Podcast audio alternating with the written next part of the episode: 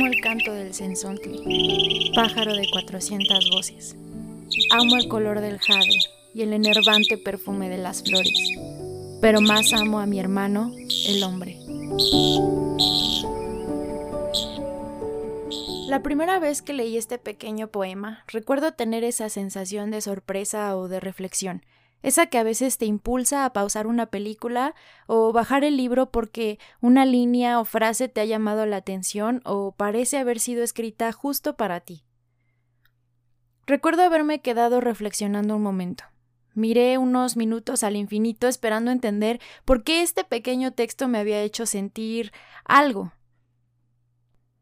Luego bajé la vista para ver con más detalle, con atención, el billete de 100 pesos mexicanos, mientras estaba en la fila para hacer algún pago que ahora resulta intrascendente.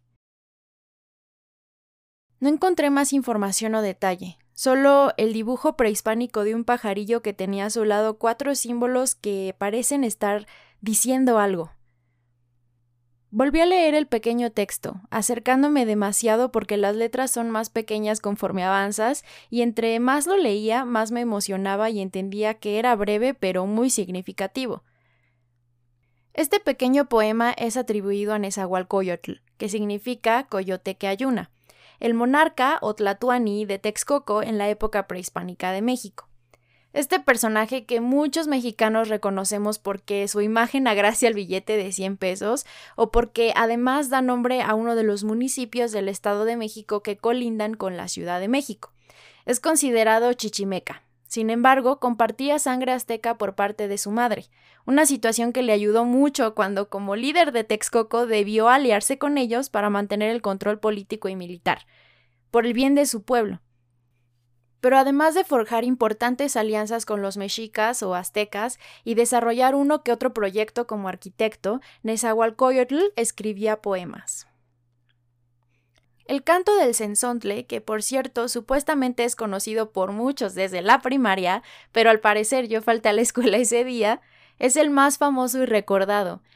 Pero nuestro querido Coyotl escribió muchos más. Después de haber leído este en particular, me sentí completamente interesada por el verdadero significado del mismo. Y es que, aunque esté ahí, como escondido en un billete, yo intuía que debía haber algún contexto prehispánico del que no estaba familiarizada. Alguna ocasión, un amigo de la escuela que estaba estudiando náhuatl, el idioma de los antiguos mexicas, me contó que era un lenguaje muy difícil de aprender, porque las palabras o frases no tienen traducciones literales, es un idioma muy ligado a su cultura, a sus tradiciones, a la religión, y por tanto suele parecer un poco más interpretativo. Además de esto, resulta ser un idioma increíblemente complejo, pues aún en México existen diferentes variantes muy alejadas entre sí, dependiendo de la región en la que se encuentren. Algunas son tan independientes que entre comunidades pierden la capacidad de comprenderse mutuamente, esto se conjunta con la consideración de que los idiomas son partes de la cultura que están en constante evolución y cambio. Un ejemplo de esto se encuentra en la palabra México. Esta, que desde luego viene del náhuatl, puede tener diferentes significados, pero la más aceptada proviene de Metz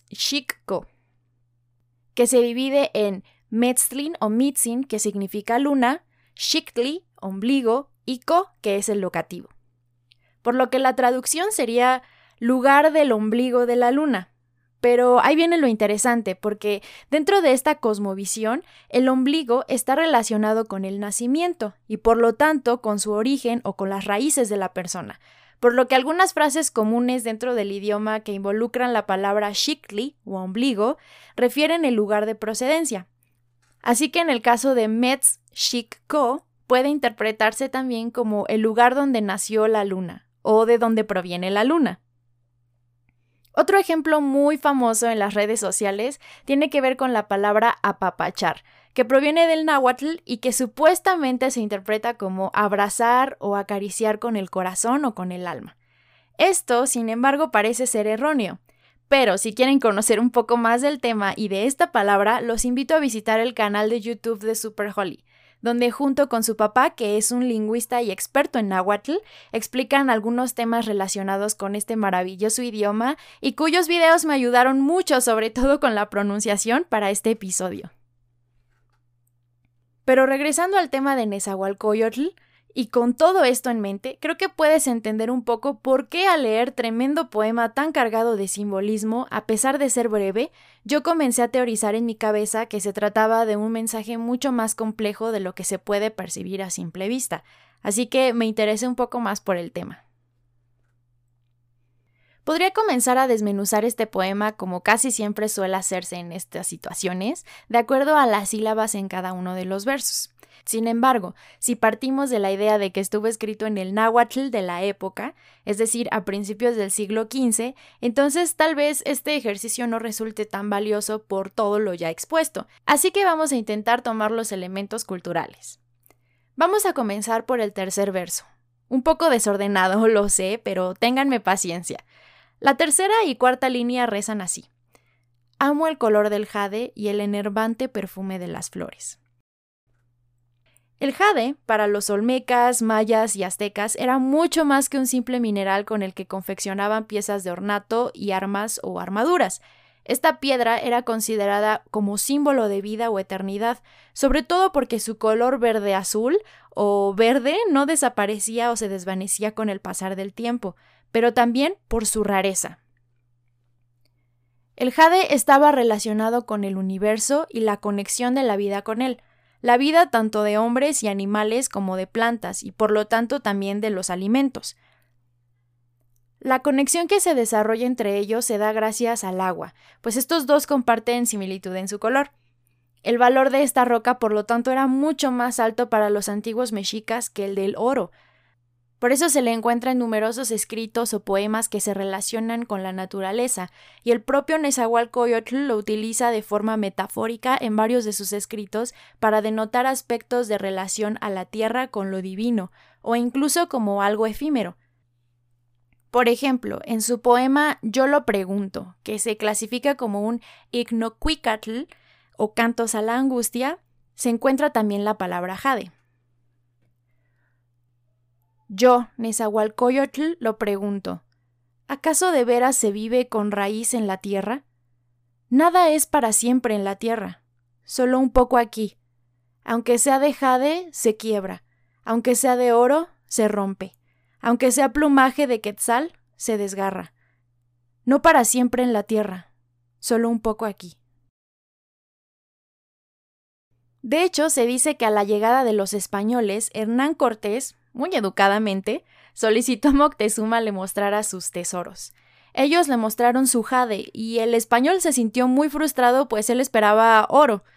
Así pues, el jade en el mundo prehispánico tiene connotaciones con lo divino, con la vida del hombre y los animales, pero también con la vegetación y el agua, por lo que su significado en el poema va mucho más allá que es una simple piedra preciosa, sino que tiene que ver con la vida. Incluso en Antigua, Guatemala, hoy en día existe un museo enteramente dedicado a esta piedra verde, que alguna vez habría sido motivo de frustración para Cortés. Esta frase desde luego se complementa con el siguiente verso en donde se hace mención al perfume de las flores. Ahora pasamos a las primeras dos líneas del poema. Amo el canto del sensontle, pájaro de cuatrocientas voces. El sensontle, como bien lo dice el poema, es un ave pequeñita, de pico fino y ligeramente alargado y curvado, que vive en diferentes zonas que van desde Canadá y hasta el Caribe. Sus plumas suelen ser grisáceas y blancas. A veces en las alas tienen pequeños puntos blancos que son visibles cuando van al vuelo o cuando comen y las extienden para marcar su territorio o atraer a las hembras. De hecho, en Estados Unidos o Canadá se le conoce como Northern Mockingbird, que no debe confundirse con el cinsajo, que es de la misma familia, perteneciente a los mimos políglotos, pero con ciertas características distintivas. Para los aztecas y demás hablantes del náhuatl, sensuntl significa 400 voces, y eso es porque al observar el comportamiento de estas pequeñas y tímidas aves, se dieron cuenta de que eran capaces de imitar muchos tipos de sonidos y cantos. Hoy en día se sabe que hasta pueden imitar sonidos de máquinas, desde luego aprendiendo en las zonas urbanizadas donde sobrevuele. De hecho, si has visto la película de los Juegos del Hambre, seguramente ya te estarás imaginando un poco esto. Así se explica básicamente los dos siguientes versos. Pero esto no alcanza a mostrar todo el aprecio que los mexicas y desde luego Nezahualcóyotl sentían por este pequeño pajarillo, Así que para contarles una historia breve les comparto la leyenda que narra el nacimiento de Sensontli. Xomecantzin, el señor del sauce, era un viejo mercader del reino de Chalco, que recorría los caminos cargando preciosos anillos, joyas de oro, piedras preciosas, pieles multicolores, además de hierbas aromáticas y curativas. Cierto día se organizó una caravana de mercaderes mexicas con destino a Tehuantepec, Xomecantzin, que por esos días se hallaba en esas tierras, se unió a la expedición. Los mercaderes, que también eran valientes guerreros, iban cruzando el río de las mariposas, llamado hoy Papaloapan, embarcados en fuertes canoas, cuando escucharon un canto no identificado hasta el momento. Los comerciantes mexicas desembarcaron al oír esta dulce melodía y se adentraron en el espeso bosque del río. Cuando llegaron al lugar del que surgía el canto, los mercaderes se asombraron al descubrir a una hermosa doncella cuya mirada dirigía la luna.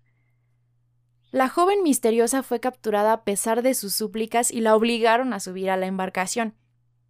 El camino era largo hasta Chalco, así que tomaron un pequeño descanso. Cuando Xomecantzin llegó a su palacio, llevó a la triste mujer a sus aposentos. Ahí la tranquilizó. Como no consiguió que la joven hablara a pesar de todas sus preguntas, le dio un nuevo nombre, Sensontle, que significa cuatrocientas voces. Xomecantzin le ofreció todas sus riquezas y avalorios, las plumas multicolores del pájaro quetzal y papagayos, las esmeraldas, los aderezos de oro, la obsidiana, las pieles de jaguares y los trajes exquisitamente labrados. Sensontle ni siquiera se emocionó al ver tan fascinantes riquezas, pues ella había observado esas y muchas otras cosas en el bosque donde habitaba. Gracias al enorme tesoro que poseía, Xomecantzin pudo ofrecer una gran fiesta para agradecer a las energías generadoras el haber hallado tan bella mujer. El requisito para asistir era adornarse con rosas, las flores más preciadas de la naturaleza. Todos se engalanaron con ellas. Sin duda, Sensontle destacaba por su gran belleza entre todos los participantes. Vestía un hermoso traje confeccionado con las más finas telas, regalo de Xomecatl. El festejo duró tres días. Al término, Xomecantzin se desposó con la encantadora Sensontle. A pesar de todos los regalos que le ofrecía su esposo, Sensontle no era feliz. Pasaba los días postrada en el umbral de su palacio sin pronunciar una palabra. Cierto día el tequiwa Xomecantzin tuvo que partir a una expedición hacia las fortificaciones del Danibab, que era un cerro sagrado llamado Monte Albán, pues tenía que cumplir con una misión militar. Dejó a su mujer a cargo de sus esclavos y se encomendó a las energías para llegar con bien a su destino. Cuando la expedición avanzaba cerca de los bosques que colindaban con el río de las mariposas, Xomecantzin escuchó un hermoso canto que le pareció conocido. De inmediato ordenó desembarcar y se adentró en los espesos follajes. En el sitio donde se entonaba la melodía, descubrió parado en una rama un insignificante pajarillo que huyó despavorido al verlo acercarse sigilosamente. La caravana cumplió su misión y meses después iban de regreso a su hogar. Al llegar a su palacio, Xomecantzin fue recibido con la terrible noticia. Sensontle había muerto. Una tarde nublada, Sensontle había fallecido y su alma se convirtió en un hermoso pájaro que emprendió el vuelo hacia la lejanía, emitiendo tristes y desgarradoras notas. Xomecantzin, dolorido, recordó el pájaro que había visto días atrás junto a las aguas del Papaloapan y sufrió mucho al saber que su mujer se había alejado de sus brazos para siempre. Resultaría un poco redundante hablar de la naturaleza intrínsecamente humana que tiene el poema del canto del sensontle. Parece que pretende evocar una unión entre los hombres, los animales y la naturaleza. Parece también que Nezahualcóyotl pretendía simplemente expresar el inmenso afecto que tenía por su pueblo y lo que lo rodeaba, algo que desde luego sería deseable en un líder Pero sea lo que sea, sin duda en solo cinco líneas nos podemos dar una idea de la sensibilidad del Tlatoani y tal vez también de toda su cultura y conocimiento que quedó prácticamente desestimado con el paso del tiempo y con el mestizaje español. Ahora viene la parte triste, y es que recientemente, en 2019, un investigador de la UNAM de origen francés y experto en estos temas, Patrick Johansson, determinó que el origen de este pequeño poema es incierto, o sea que no lo escribiría Nezahualcóyotl. Esto con base en diferentes puntos, como diferencias de estilo en la escritura y el uso de términos o palabras que no son propias de su época. Este poema sería entonces una construcción moderna que pretendería tal vez acercarnos a la cultura e idioma náhuatl. Y pues tuvo éxito. y es que al parecer la idea del amor al prójimo manifiesta entre sus líneas es una construcción propia del cristianismo, del cual los antiguos aztecas no tenían noticias hasta ese momento. Ellos percibían el amor de maneras diferentes y lo expresaban en el idioma a través de metáforas.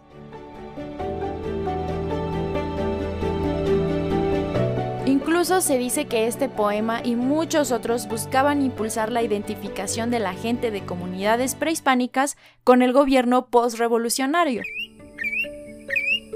Así que pareciera que todo lo que se aprende en los primeros años de escuela son mentiras. Sor Juana no existió, los niños héroes no existieron y el poema del billete de 100 pesos no es de Nezahualcóyotl.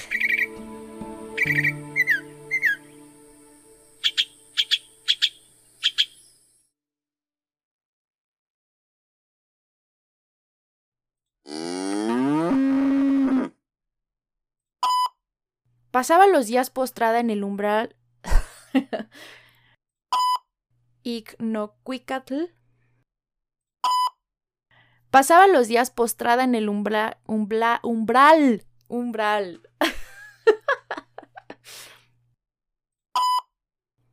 Ignocuicatl. Era un viejo mercader del reino de Chalco. De Chalco. Ahora soy de Chihuahua.